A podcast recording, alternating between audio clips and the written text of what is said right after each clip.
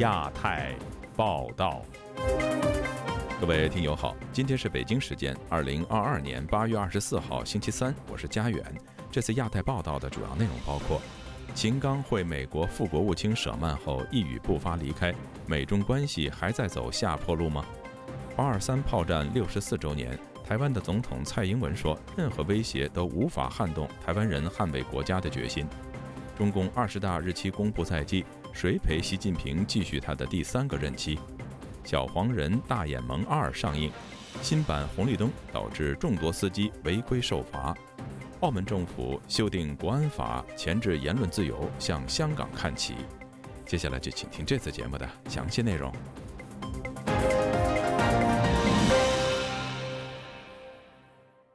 中国驻美大使秦刚星期二与美国副国务卿舍曼会面。不过，会谈后，秦刚并没有向在场的媒体多做说明。美国众议院议长佩洛西访台后，中国宣布暂停多个与美国的沟通渠道，作为反制。秦刚与美国官员会面，能为美中关系带来和缓的契机吗？以下是本台记者陈品杰的报道。秦刚周二要见舍曼的行程由美方于前一天公布。他比预定会谈时间十点十五分早了十五分钟抵达美国国务院，双方谈了超过一个小时。在上午十一点四十分，秦刚一行人踏出国务院的大门，却未见到美方代表陪同。艳阳高照下，秦刚的脸色却略显凝重。大使，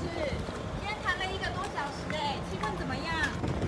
谢谢大家。面对在国务院外等待的记者，秦刚简短道谢，但并未停下脚步。记者追问与舍曼是否谈论台湾问题，到台湾的问题吗？但是秦刚也没有回答，就坐向前座离去。这是继八月初佩洛西访台行以及中国随之而来的一连串军演行动后，双方的外交工作层级在华盛顿面对面沟通。外界预计台海议题是这次会面重点。不过在截稿前，美国国务院及中国驻美大使馆皆未就此会谈细节多做说明，也没有回复本台的置评请求。虽然美中之间的紧张关系因为台海局势升级，但是曾经派驻北京，在奥巴马时代担任白宫国安会中国事务主任的何瑞恩就认为。双方官员一直保持着持续的接触。他向本台表示：“我请同事带读他的回复。这反映了双方认识到他们需要管理紧张局势。”并努力限制失控升级的风险。过去一个月，北京因为不满佩洛西访台，在佩洛西离开后，随即在台湾周边展开多日的高强度实战化演习，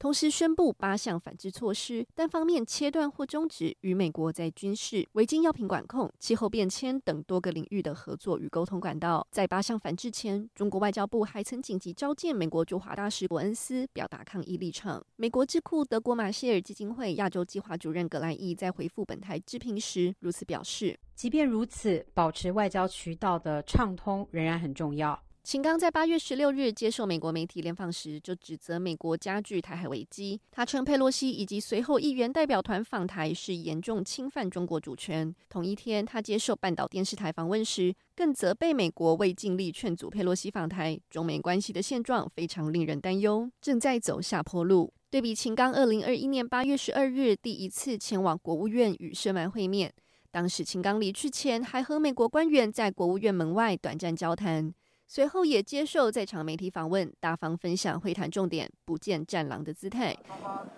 充分的交换了意见。与周二时他脸上的凝重表情和匆忙离去的步伐相差甚远。美方一再表明，佩洛西访台并未改变美国长期以来的一个中国政策。并多次呼吁北京勿做出过激的反应，恢复与美国在多个重要领域的合作，但没有得到北京的积极回应。在中国军队展开企图封控台湾的军事演习后，白宫国安会的发言人科比也表示，白宫曾经在八月四日召见秦刚，表示中国相关的军事行动让台湾、美国以及世界各地的伙伴感到关切。自由亚洲电台记者陈品杰，华盛顿报道。台湾纪念八二三炮战胜利六十四周年，总统蔡英文接见包括前白宫副国安顾问伯明在内的胡佛访问团一行人的时候表示，任何威胁都无法撼动台湾人民捍卫国家的决心。前总统马英九则提前赴金门悼念八二三烈士，他批评民进党政府跟中国老死不相往来，对台湾不利，应该设法沟通解决战争阴影。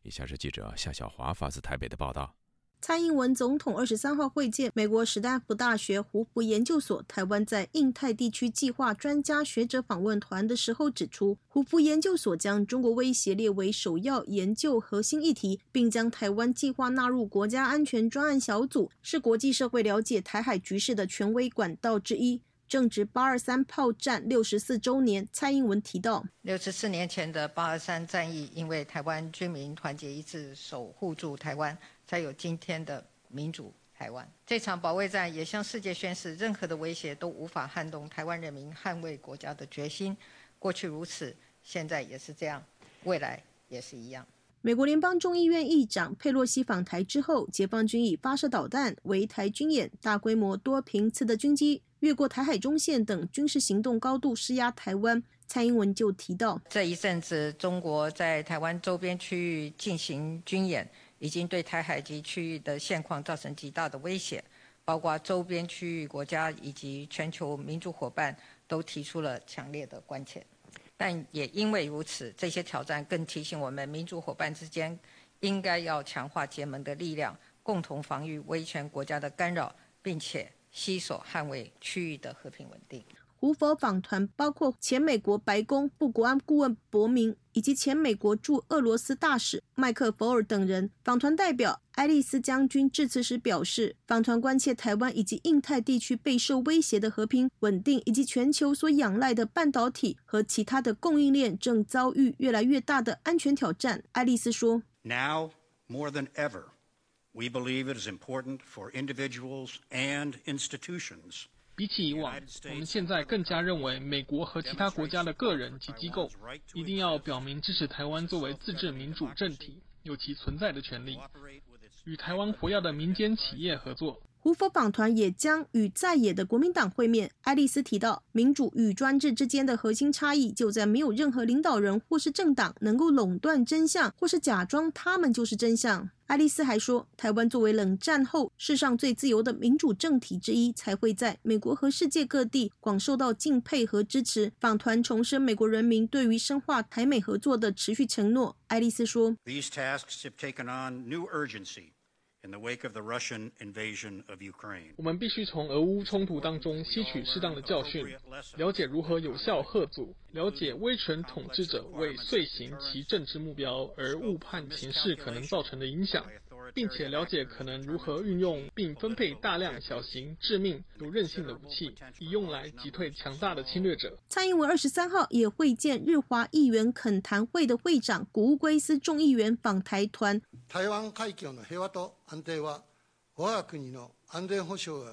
古乌圭斯提到，台湾海峡的和平与稳定，攸关日本安全保障和国际社会的安全稳定，和俄罗斯侵略乌克兰的情形如出一辙。中国以美国众议院议长访台事件作为借口，朝日本的专属经济海域发射飞弹，这些军事威胁的行为，对于共享自由、民主、法治、人权的台湾与日本人民而言，是绝对无法接受的事情。古乌圭斯强调，透明的海洋一旦遭受污染，就很难恢复原来的模样。日本会站在太平洋岛国的立场，持续提供相关的援助，也希望台湾与日本能够共同合作坚守，让这一片海洋变成透明的海洋。这也是安倍前首相所谓“台湾有事就是日本有事”，也是日美同盟有事真正想表达的意思。前总统马英九则提前到金门悼念八二三烈士，并表示，两岸一定要赶快达到和平，不要让战争继续再成为梦魇，应该要做这样的反省，来此悼祭先烈才有意义。马英九提到，他赞成国民党副主席夏立言访问中国，越紧张就越要有人沟通。马英九转而批评蔡英文政府说：“政府啊，跟大陆这个老死不相往来的做法，对台湾是不利的。”那我们国民党呢，应该要负起这个责任来，跟大陆保持沟通，然后想法子找出双方的共同点，能够解决目前的。战争的阴影。国民党主席朱立伦在脸书以文字悼念八二三。他说，当时两岸对峙前线的金门，竟然承受了四十七万余发的炮弹。金门的平均每平方公里的土地就落下了三千多发的炮弹。那一代的年轻将士是保卫台湾的勇者。今天能够过着安居乐业的日子，是有人在前方负重前行。国民党以加强国防与不放弃对话的。二 D 战略，透过交流降低两岸冲突风险。正因为一直将战争的代价牢记于心。台湾独派政党激进党则反批国民党说，中共仍然持续在台海周遭军演，国民党此时仍还在中国投共，对得起被送上前线、丧命于炮火的台湾军民吗？今天的国民党连自己祖宗坚持反共的历史，连自己主席上个月刚到美国喊出了亲美反共的记忆都已经消失，国民党一味投共，令八二三冤魂枉死。自由亚洲电台记者谢小华台北报道。据香港媒体分析，中共可能最迟在下个星期召开的政治局会议上将公布二十大的开会日期。届时，中共政治局七常委谁上谁下、隔代指定接班人以及七上八下，还会是党内规矩吗？以下是记者凯迪的报道。周二，香港《明报》刊文分析，指按照中共惯例，五年一次的中共党代会前夕，都会召开本届中央最后一次全会，通常为七中全会。实质上，也就是党代会的预备会。而据以往记录，中央政治局会议通常会提前一个多月公布七中全会日期，同时公布党代会的建议开幕日期。因此，中共二十大若如外界所料在十月开幕，那么最迟本月底的政治局例会之后，相关日期就会公布。伴随二十大临近，谁将在这轮激烈的党内权力争夺战中胜出，也成为外界关注焦点。习近平能否顺利打破惯例，实现他追求第三任的政治目标？中共政治局常委又将出现怎样的新格局？目前外界有各种猜测。本届的中共政治局常委依次是习近平、李克强、栗战书、汪洋、王沪宁、赵乐际和韩正。如果按照中共内部不成文的年龄规矩限制，即所谓“七上八下”惯例，本届常委中，习近平六十九岁，栗战书七十二岁。韩正六十八岁，三人均已超龄，面临离任。但外界普遍预测，习近平将继续留任总书记，而栗战书和韩正的卸任机会很大。至于李克强是否离任，也有各种传言纷纷出笼。旅美独立评论员鲁南告诉本台：“习近平，呃，他这个连任是板上钉钉，就是不存在任何的制度性的障碍，或者说是这个政治上的障碍。”鲁南认为，在习近平2018年修宪之后，就把邓小平创立的领导人任期限制和隔代指定惯例全部打破。目前，习近平周围也没有敢抵触他意志的人物。本台特约评论员、公民力量发起人杨建立也认为，目前为止看不到任何可以阻挠习近平连任的有意义的阻力。至于总理李克强，鲁南分析认为。其去意已决，根本不存在什么留任常委去当人大委员长的问题。因为李克强在这个位置上面是最窝囊、最悲催的中国政府的总理。李克强总理有一笔，就像炮兵部队的炊事班长，背黑锅、戴绿帽，看别人打炮。鲁南认为李克强很可能裸退，能够平安着陆就好。不过杨建立对此持不同看法。二十大最大的变数。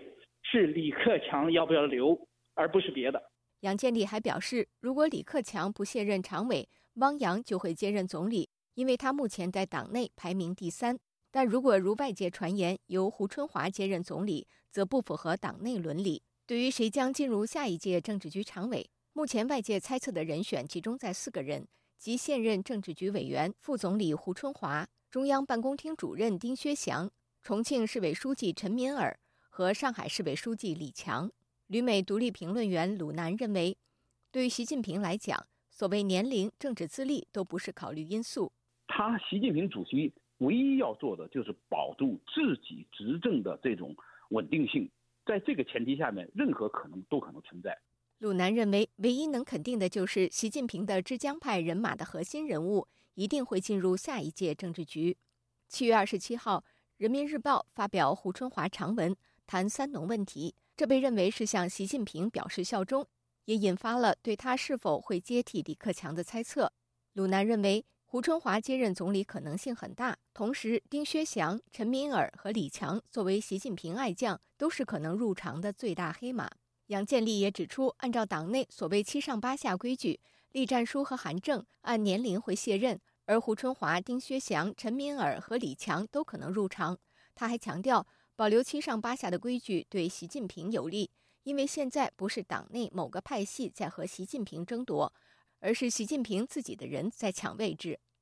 最近北戴河会议结束后，习近平和李克强在八月十六号同一天露面，一个去辽宁，一个去深圳，可谓是南辕北辙。而且两人各说各话，一个大讲红色江山、红色传统，一个大谈改革开放。网络上也持续流传“习李之争”和“习下礼上”的说法。本台特约评论员陈破空分析认为，有迹象显示，习近平并未能在北戴河会议上完全掌控局势，“习下礼上”的可能性依然存在。现在还是中共内部权力斗争和路线斗争的关键时刻。以上是自由亚洲电台记者凯迪华盛顿报道。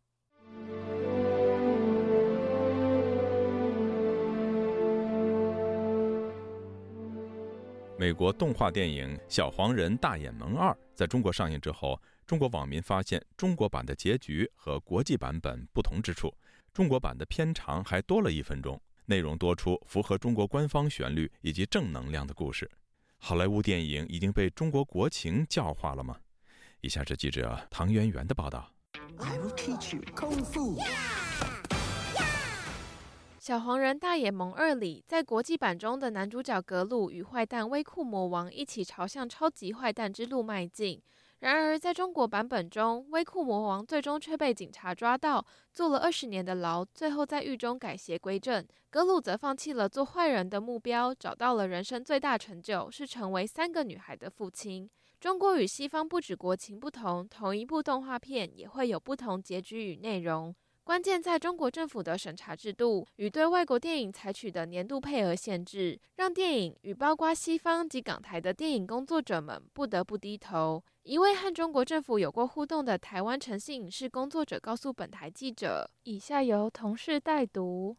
好莱坞和港台电影业者为了要使电影能在中国上映，时常不得不修改电影内容。这些修改是为了迎合中国政策。”符合政府所认定的主流社会价值，就像是坏人一定要伏法，高中生是早恋，所以一定不能成功，同性恋情节要很隐晦的带过。陈先生还告诉本台，相信《小黄人二》的中国特供版也是如此。为了要能在中国上映，发行商环球影业必须修改结局，让坏人不可以逍遥法外，更不能让坏人影响下一代，教导下一代一起做坏事。曾撰写《投喂中国龙》一书，批评好莱坞为市场逢迎中国政府的美国制片人克里斯·芬顿也告诉本台：“以下由同事代读。好莱坞电影从1997年开始就服从于北京政府严格的审查。环球影业这次做出电影结局的让步，是为了能使电影在中国上映，因为这能为环球影城带来巨额票房，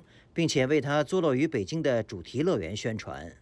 为五斗米折腰之外，好莱坞不只要修改内容，还得肩负传播中国官方政策的角色吗？像是格鲁最后成为三个女孩的父亲，外界就解读这是有配合当前中国鼓励生三胎的含义。陈先生告诉本台，想进入中国市场，电影内容必须符合大陆官方电检政策，也就是符合官方认定的真善美。就算电影中有黑帮、贪赃枉法之人，他们最终也必须伏法。在政府官员的督促之下改邪归正，在这样的审查制度下，电影虚假、一致性高，电影张力、冲击力不够，并使电影创作者受到非常大的创作限制。芬顿也提到，好莱坞为中国市场提供特供版本电影已经二十几年了，从《搏击俱乐部》《花木兰》《功夫熊猫》到《长城》《零零七》系列电影，《钢铁侠》《变形金刚》等等，皆是如此。不过，芬顿认为。《小黄人二》在中国的首日票房并不好，这证明向中国政府磕头已经无法为好莱坞片商带来好处，这是件好事。我希望美国好莱坞的发行商能意识到这件事，并回归保护电影创作者的创作自由。自由创作才是让好莱坞电影在超过一个世纪的日子中保持无与伦比的原因。美国维吉尼亚州媒体研究系副教授孔安怡则告诉本台，自从中国的网络社群在2001年开始发达后，中国政府及各国片商也需要迎合中国网民的偏好，改变审查标准，并对电影进行修改。在中国官方眼中，对审查外国电影的情况，中国则是有自己的一套论述。中共中央宣传部副部长孙业礼在8月18号声称，中国对世界各国开放，哪个国家的电影更适合？中国观众的审美情趣，那我们就引进哪个国家的。所以我们也希望美国电影啊，在尊重文化习俗和受众习惯的基础上，啊，不断提高质量，以更好的满足中国观众对更加多样化、更高品质的这种影片的期待。孙叶里完全没谈到中国电影有审查制度的存在，而对照《小黄人大眼萌二》有中国特供版。一些中国网民就在微博上留言，真是无语了！不允许不正能量，正常看个动画片都不行，人乙吗？截至截稿日期，《小黄人二》的中国发行商华夏电影并没有针对电影结局更改对本台做出回应。自由亚洲电台记者唐媛媛报道。最近，中国新版的交通红绿灯导致众多的司机误闯红灯，违规受罚。新版红绿灯设计者开直播解释，却遭到网民的唾骂。开播十分钟就下线，并删除了账户。官方星期一晚出面澄清，指设计者账号被盗，不过有越描越黑之嫌。以下是记者古婷的报道：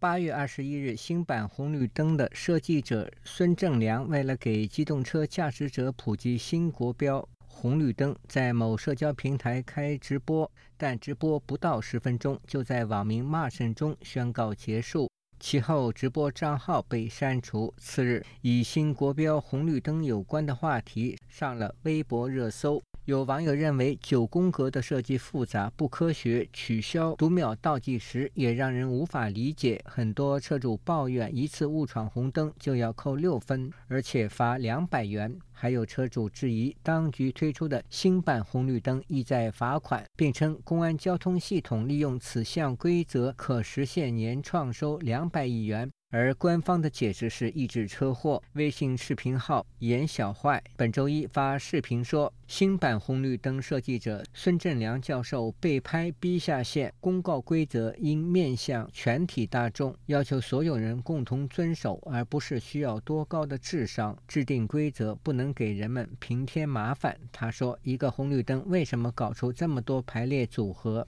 什么灯不亮时，有时可以走，有时不可以走？为什么不设计成？”不可以走时就亮红灯，可以走时就亮绿灯。如果不想坑人蒙人，那么规则必须简单准确，没有歧义，否则人们就不得不怀疑你的动机。发现没有，搞得复杂的东西往往和利益息息相关。所谓新国标红绿灯，即九宫格样式的红绿灯，车辆直行信号灯为圆形信号灯，左转和右转为箭头信号灯。难以区分的是。转向的箭头灯与圆形灯不会同时亮起，存在几种箭头灯不亮的组合。有网民称，新版国标红绿灯上线后，在红绿灯前迷失了方向。也有人调侃，这不是红绿灯，这是脑筋急转弯。另有车主说，他五天被扣完十二分。北京媒体人张扬周二对本台直言，新版红绿灯规则就是在借罚款敛财。摆明了就是要挣你钱。今天没有这个九宫格的新国标红绿灯，明天就能出一个十八宫格的新国标红绿灯。反正这笔钱得从司机身上出，只不过出的方法这回露馅了。现在好多网民说，这网民的这个胜利。红星新闻记者查询了解到，其实上述九宫格红绿灯来自道路交通信号灯设置已安装规范。对此，北京交管局西城交通支队工作人员接受中新经纬采访时表示，这是极其复杂特殊的路段才使用的红绿灯。目前，成都、广州等地并未实施新国标红绿灯规则。张扬认为，这只是暂时现象，未来当局会使用另外的方式向司机收取罚款。江苏宜兴时事评论人士张建平对本台说：“交通规则作为大众出行必须遵守的法规，内容不应复杂或容易引起误会。不要复杂化，尤其现在机动车速度又提速的这么快。”他这个九宫格完全违背了这些规则，那么很多人就质疑这里面是不是有更换红绿灯这个经济利益？中国因为权力通吃嘛，它权力是一个牟利的一个平台嘛，啊，所以这也难怪老百姓会质疑。连孙正良自己都直播了，那公安部这个辟谣不就等于是公开的造谣了吗？对于民间的质疑，中国公安部交通管理局周一晚间在微博发布回应。指新版红绿灯于二零一七年七月一日实施，至今已五年未作修订，不存在二零二二年实施的新国标。还称公安部交通管理科学研究所孙正良未认证开设新媒体账号，未进行直播。网上有人以新国标红绿灯设计者孙正良的名义进行直播，系他人冒用孙正良名义并盗用个人照片等。对此，网民要求官方找出冒充孙正良做直播的当事人，以正视听。张建平说：“官方以呃某某某这个专家的账号被盗取，这个来辟谣，实际上没有人相信。啊，他们应该要反思这个问题。”自由亚洲电台记者古婷报道。澳门政府建议修订自回归以来实施的《维护国家安全法》，提出多项修订和新增内容，范围和力度与香港国安法看齐。有评论担心，澳门政府修法导致以言入罪，不仅民主派，连非政治类的团体的公民交流也有触犯国安法的危险。详情，请听记者陈子飞的报道。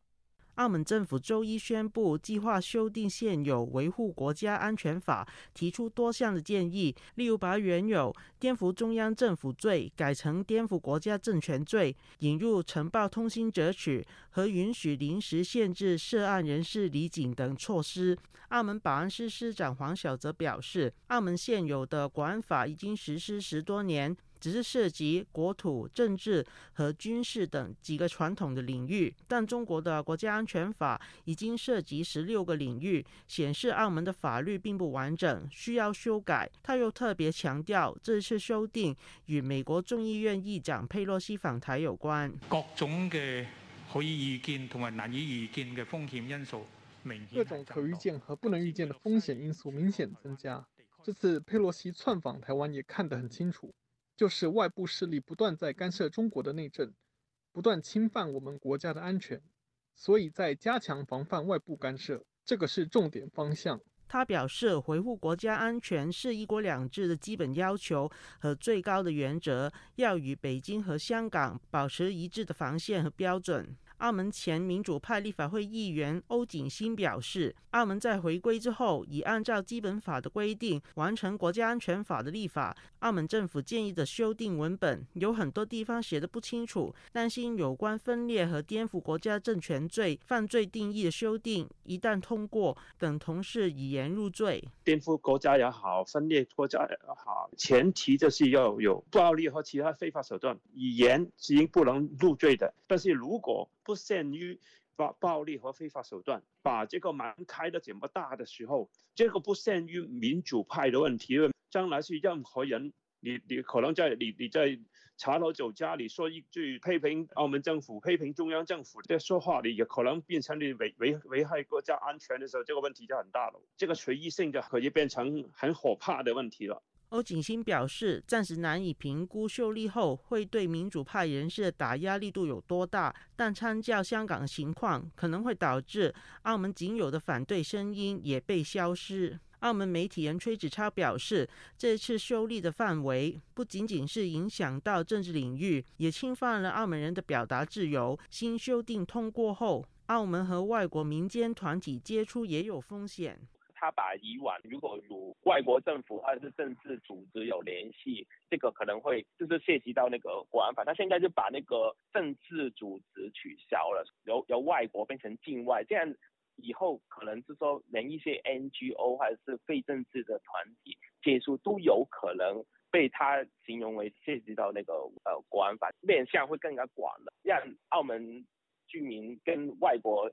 的团体交流的时候，增加更多的这个忧虑，会蛮影响到那些 NGO 的一些交流。崔子超相信，澳门与香港的情况不同，不会出现大抓捕的情况。但他表示，约有十多万的澳门人拥有葡国的护照，这次收利也可能导致澳门人，特别是年轻人，考虑移居到其他的地方。时事评论员刘月孝表示，澳门官员在记者会上特别提到佩洛西，也显示北京担心美国在澳门的利益集团可能会成为国家安全的缺口。大家只是看到美国在香港还有很多利益，但是大家没有看到美国在澳门也有很多利益，也有一定的破坏性。还有美国的赌博公司背后有没有其他的渠道影响澳门等等，在北京眼中都是必须要防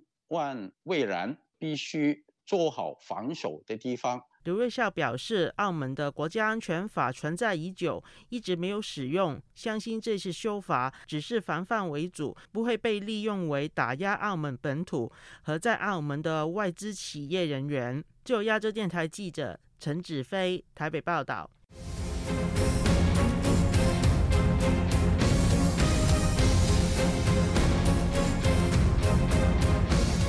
台湾民间团体星期二召开记者会，质疑台湾政府如果让有中资疑虑的港商易安联公司在台湾经营汇兑业务，并同意将台湾境内的金融资料放在香港国安法长臂管辖的威胁下，奉送香港政府对台湾经济制裁的筹码。他们呼吁台湾经管会不该放行。以下是记者夏小华的报道。台湾 NGO 组织经济民主联合智库二十三号召开记者会，呼吁台湾经管会不应该核准香港商易安联股份有限公司台湾分公司申请经营特许汇兑业务。经济民主联合智库召集人赖中强指出，根据台湾外籍移工国外小额汇兑业务管理办法第十四条规定，如果易安联正式取得经营外籍移工国外小额汇兑业务营业许可，就能够搜集到相关的个资。它可以搜集各种外籍移工的姓名、出生证、年月日、国籍、外侨居留证、行动电话号码、交易记录。好，那让香港政府可以名正言顺的。透过易安联公司取得这些资料，那易安联的官网中的隐私权政策第五点也显示，易安联可能将其收集的资料交给香港或香港以外的司法管辖区。啊，那这个是相当令人担心的。赖中强提到，根据《港区国安法》第四十三条实施细则，香港人对香港政府有提供追溯香港国安犯罪资料的义务。赖中强质疑香港政府恐怕会依香港国安法进行常备管辖。他说，分公司没有独立的法人格，所以整个公司将来的清算、解散，好，那以及分公司接受香港政府的规管。一切都是以总公司的法律关系为准。那台湾分公司等于是置于香港政府的支配之下，置于香港总公司的支配之下。赖中强提到，香港一传媒清盘案波及了香港商苹果日报出版发展有限公司台湾分公司，衍生香港国安恶法渡海赴台实施的疑虑至今未解。赖中强反问金管会：苹果日报台湾分公司这个教训还不够吗？一传媒的清盘，那个清盘人居然想要渡海来台来执行港版国安法，好，因为台湾的苹果日报是香港上苹果日报出版发展有限公司台湾分公司，香港清盘说这个一传媒总公司在清盘的范围内，你台湾分公司当然要纳进来啊。那据说呢，这个一传媒的清盘案让台。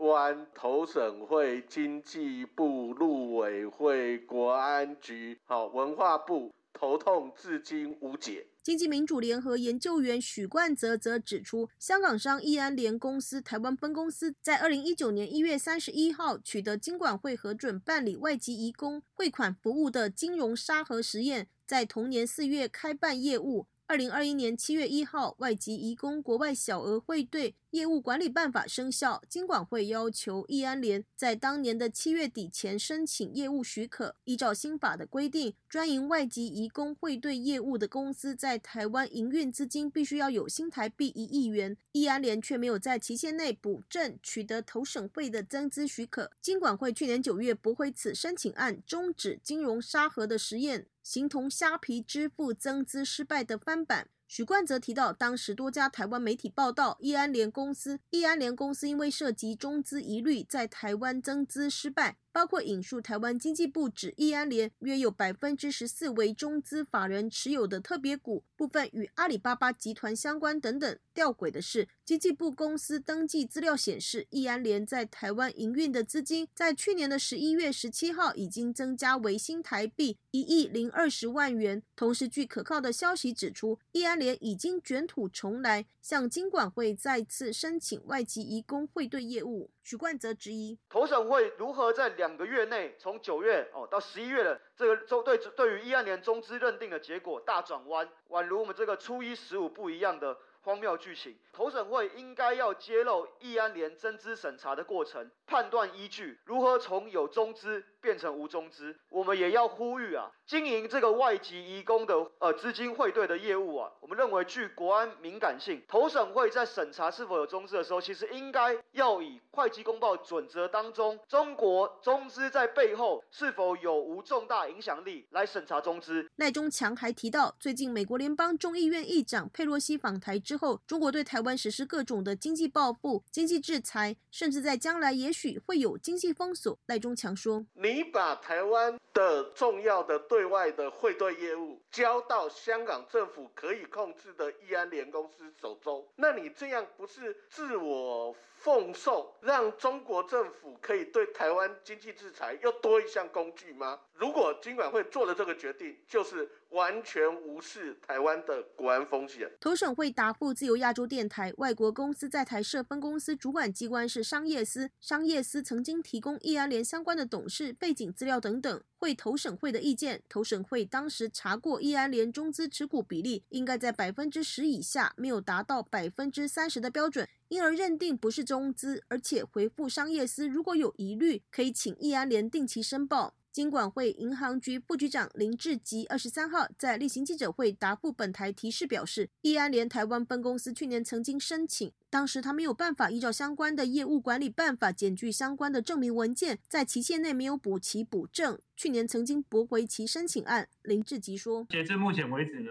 易安联并没有向本会重新提出申请。那如果该公司向本会提出申请的话，本会将依法来进行审理。易安联台湾分公司则在截稿前尚没有回复本台的提问。自由亚洲电台记者谢小华台北报道。美国众议院议长佩洛西访台后，传出英国国会也计划派团访台。有英国媒体发表社论，认为在台海紧张局势下，英国议员及其他外国政治人物访台前都应该三思。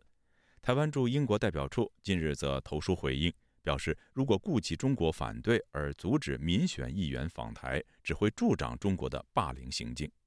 无独有偶，中国驻英国大使早前也在英国报章发文，警告英国不要对美国亦步亦趋。请听本台记者吕希发自伦敦的报道。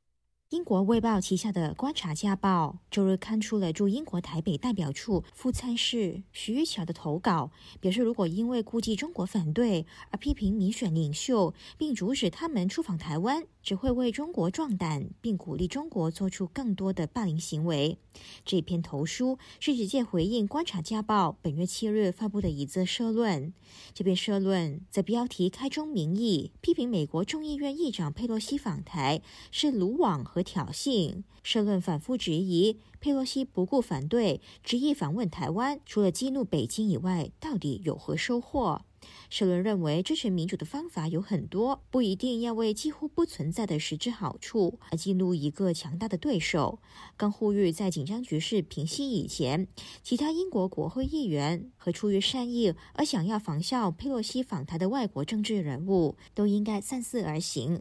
驻英国台北代表处点名回应，形容社论世交，并强调中国近期军演导致的区域紧张局势是中国对佩洛西访华不成比例的过激反应造成的，应该遭到强烈谴责的是中方，而不是访问台湾的民选领袖。以下我的同事读出：如果一个威权国家可以决定民主国家的民选官员可以做什么，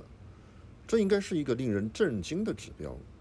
显示出威权主义可以在多大程度上侵蚀我们的民主体制。文章指出，中国今年对台湾的军事威胁逐渐加剧，佩洛西的访问只是中国加剧对台威胁的借口。又引述分析指出，即使佩洛西没有访台，中国也可能抓住另一个机会改变台海现状。文章批评中国经济的军演威胁地区和平稳定，呼吁国际社会团结和支持台湾民主，抵制中国在印太地区的军事威胁和扩张主义。以及英国的前香港浸会大学政治及国际关系助理教授黄伟国认为，部分英国媒体仍然以传统的不能得罪中国为前提撰写社论，而驻英国台北代表处积极回应，有助在英国国内解释捍卫台湾的重要性。喺舆論或者甚至媒體上面嘗試去改變，在舆論和媒體上嘗試去改變，或者嘗試去奪回一種論述。现在很多人都说，其实中国就等于是俄罗斯，乌克兰就等于是台湾。如果慢慢的让英国人也明白捍卫台湾的重要性，也等同于英国人支持政府捍卫乌克兰的话。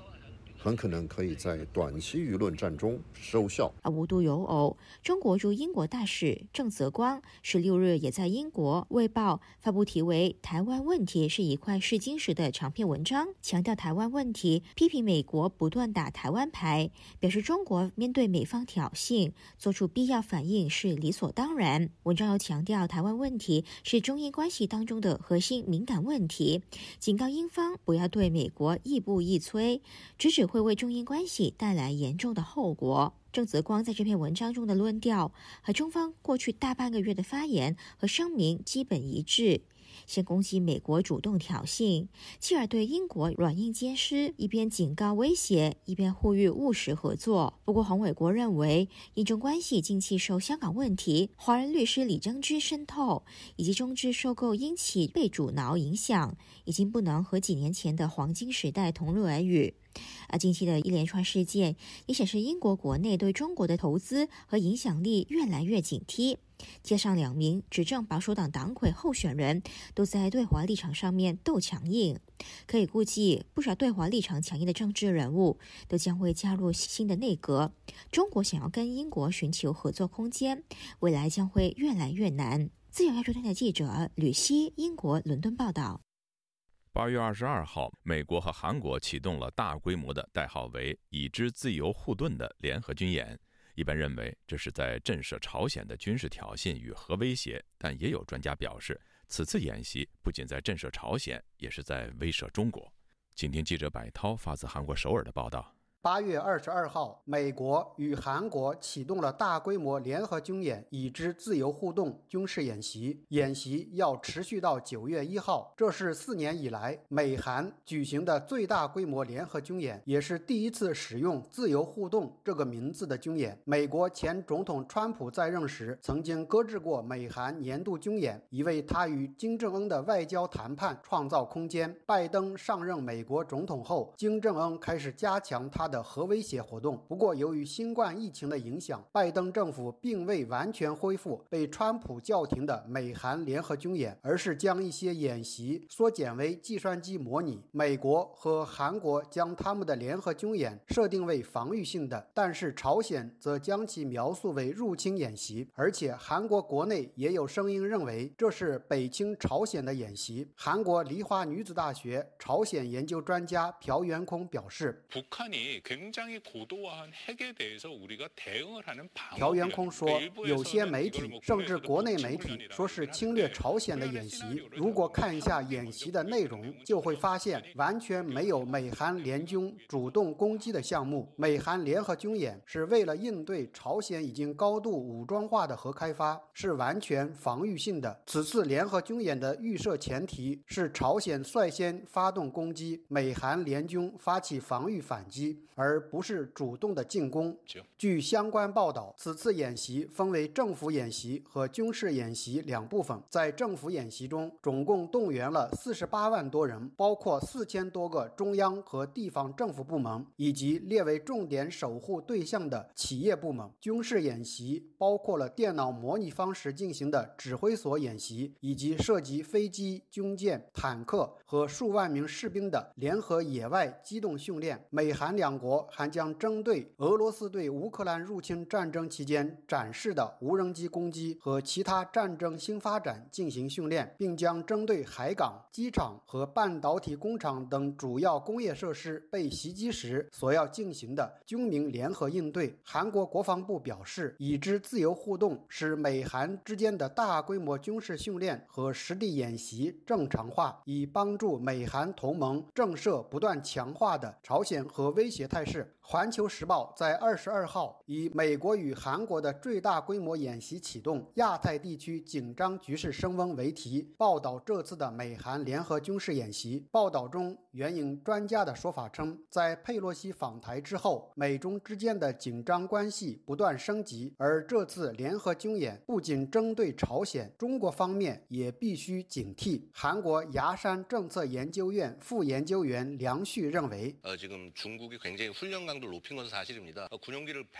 梁旭说：“佩洛西访台后，中国动用上百架次的飞机进行台海军演，而且今年内每个月都要围绕台海进行一次军事演习，这在以前是没有过的。虽说中国的军事演习未必是在挑战美韩同盟，但台海局势并不是和朝鲜半岛完全没有关系。台海和半岛安全实际上是同一个脉络上的问题，所以对中中国的威慑也是。”这次美韩联合军演的一个着眼点，有分析人士认为，美国正在努力促成美日韩三国军事同盟，因此并不排除日本以后加入美韩联合军演的可能性。自由亚洲电台记者柏涛首尔报道。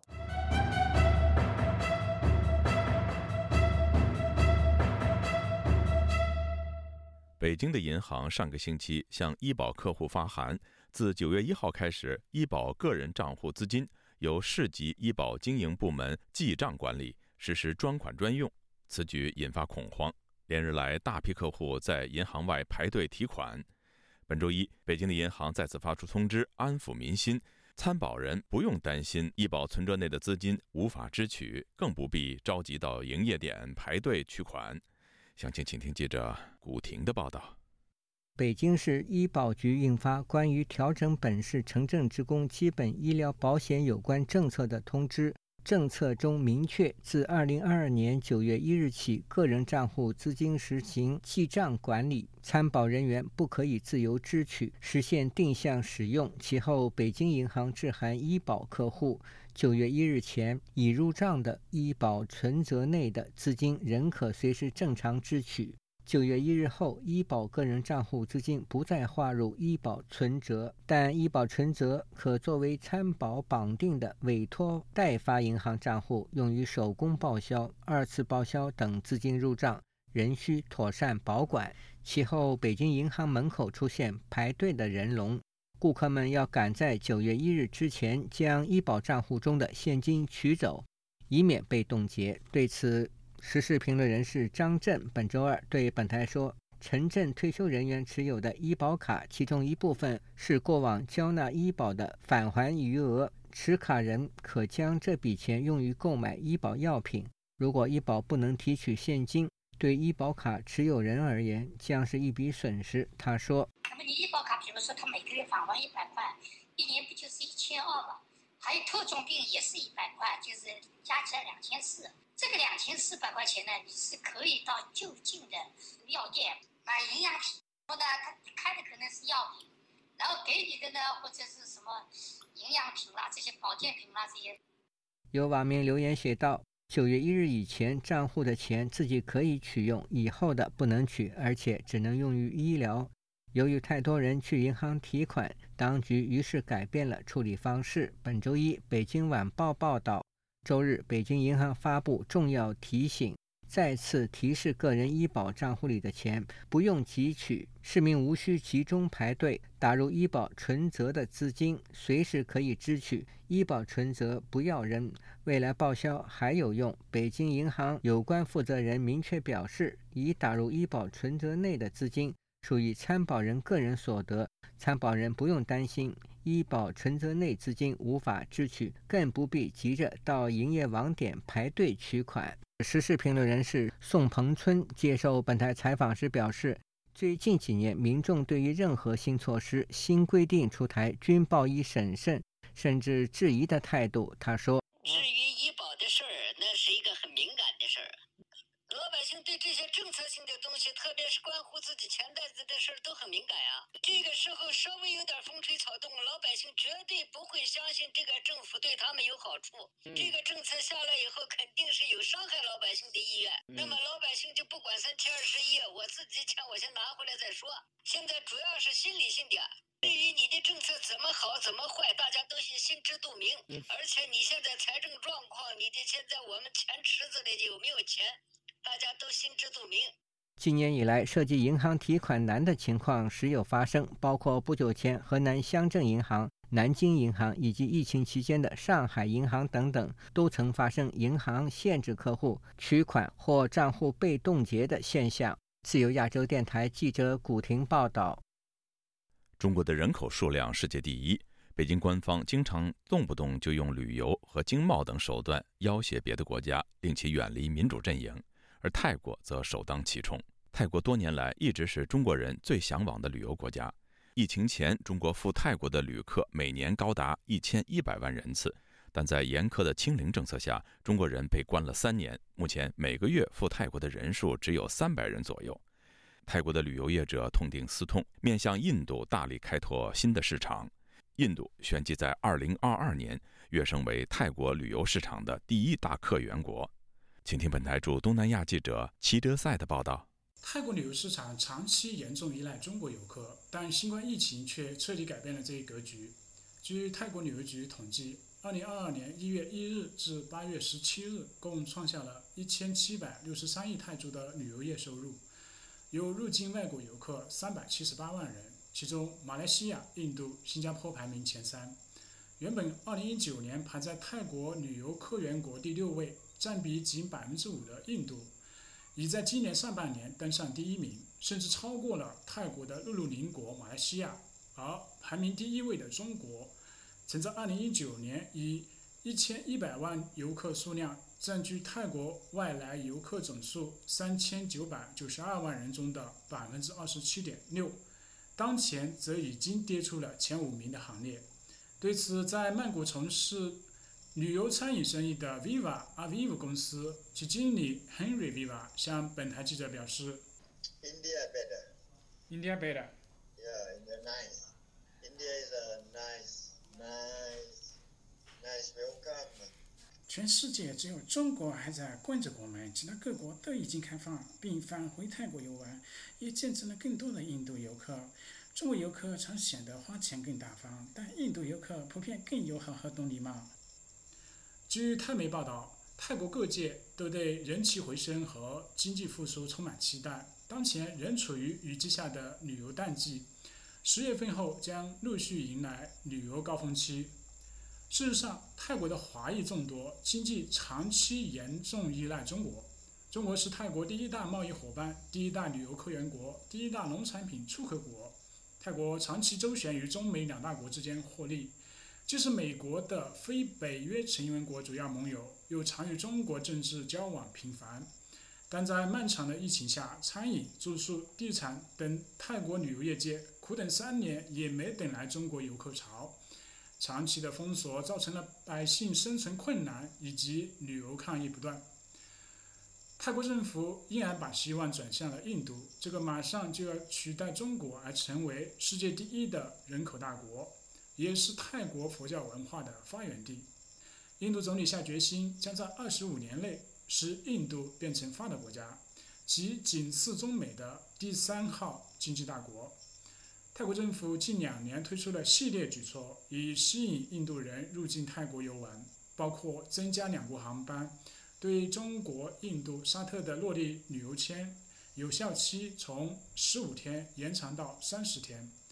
此新政策将在今年十月份实施。旅游局市场推广司还对印度的重点旅游客户群锁定在二十五岁以内的六亿年轻人。其占据印度总人口十四亿人中的百分之四十二，而这个数字大过中国的四亿。这些印度新生代更愿意在婚礼上花费巨资。该司希望每个印度游客能在八天的行程中花费七万泰铢。泰国旅游局六月份曾经表示，还将中国市场创收的希望寄托在十月份召开的中共二十大之后。以及2023年中国农历新年。但因中国对美洲航班数量的限制，机票价格始终没有下降。中泰间的机票费用从疫情前两千元人民币猛升至四到六万元人民币。以上是自由亚洲电台特约记者齐德赛的报道。听众朋友，接下来我们再关注几条其他方面的消息。《纽约时报》专栏作家克鲁曼表示，中国和俄罗斯虽然享有贸易顺差，但是代表失败而非成功。中国一直靠低息的信贷支撑房地产市场等投资，目前房市正在崩溃，消费大幅下降，拖累中国进口。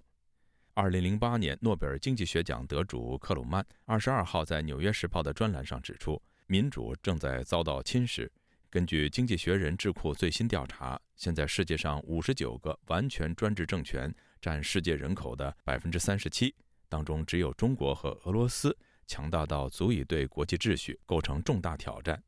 格鲁曼形容中国是一个真正的超级大国，其经济在某些方面已经超过美国，但俄罗斯在经济上只是一个三流国家。不过，俄罗斯却拥有核武。据德国媒体报道，为了避免增加对中国的依赖，德国政府打算否决中国航运巨头中远海运入股德国第一大港汉堡港的货柜码头。